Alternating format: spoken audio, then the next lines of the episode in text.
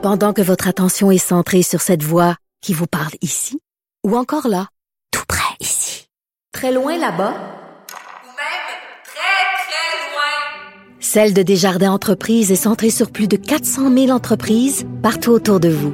Depuis plus de 120 ans, nos équipes dédiées accompagnent les entrepreneurs d'ici à chaque étape pour qu'ils puissent rester centrés sur ce qui compte, la croissance de leur entreprise.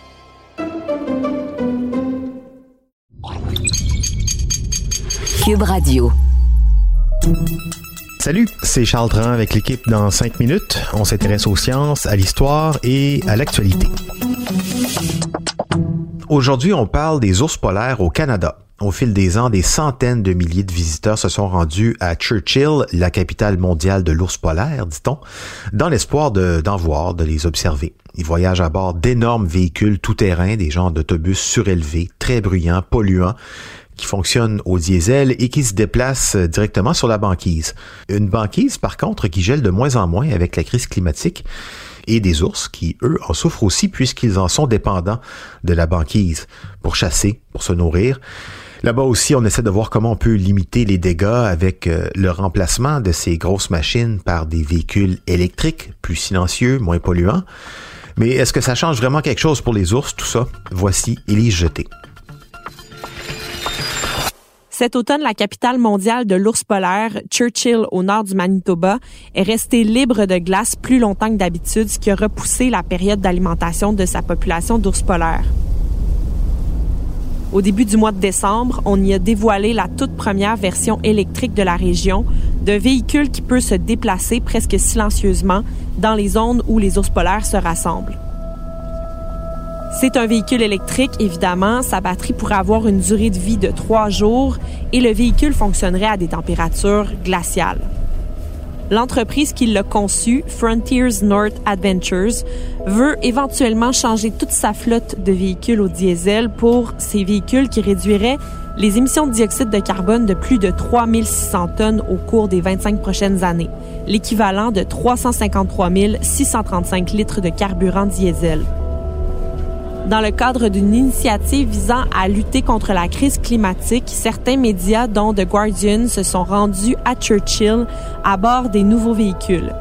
Et selon ce que rapporte justement ce média, les experts espèrent que ce genre de moyen de transport aura un impact sur l'habitat des ours polaires, notamment parce que ça ne va pas si bien que ça pour le moment. Le voyage inaugural de l'entreprise s'est déroulé pendant que la zone restait libre de glace pour la première fois depuis des années à cette période-là. Une situation qui pourrait s'avérer mortelle pour les ours. Bien que le moment de la formation de la glace varie d'une année à l'autre, les experts disent que la tendance observée au cours des dernières décennies est préoccupante.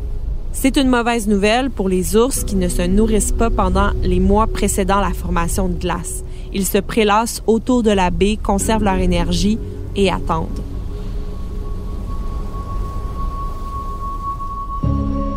Andrew Desrochers, professeur de biologie à l'Université de l'Alberta, croit que les bonnes années de formation de glace de mer sont derrière nous.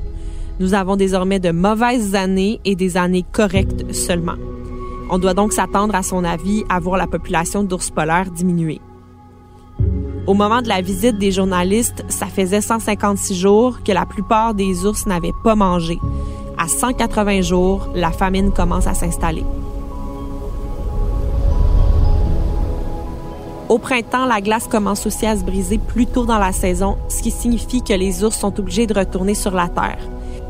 Ils ont donc une fenêtre de temps plus courte pour chasser. Durant les dix dernières années, les ours ont perdu environ 12 jours de glace au total. Les premiers signes que les populations sont en danger sont là. Le poids des ours polaires en gestation a diminué au fil des ans, tout comme les nouvelles naissances. Les ours perdent généralement un kilo chaque jour où ils restent dans la toundra au lieu d'être sur la glace, ce qui ajoute une pression supplémentaire sur la population. La population d'ours a chuté de près de 30% depuis 1987. Si la tendance actuelle se maintient, il y aura des échecs de reproduction de l'espèce d'ici 2040. À ce moment, les populations d'ours polaires ne vont simplement plus se maintenir et ce ne serait qu'une question de temps avant qu'ils ne disparaissent.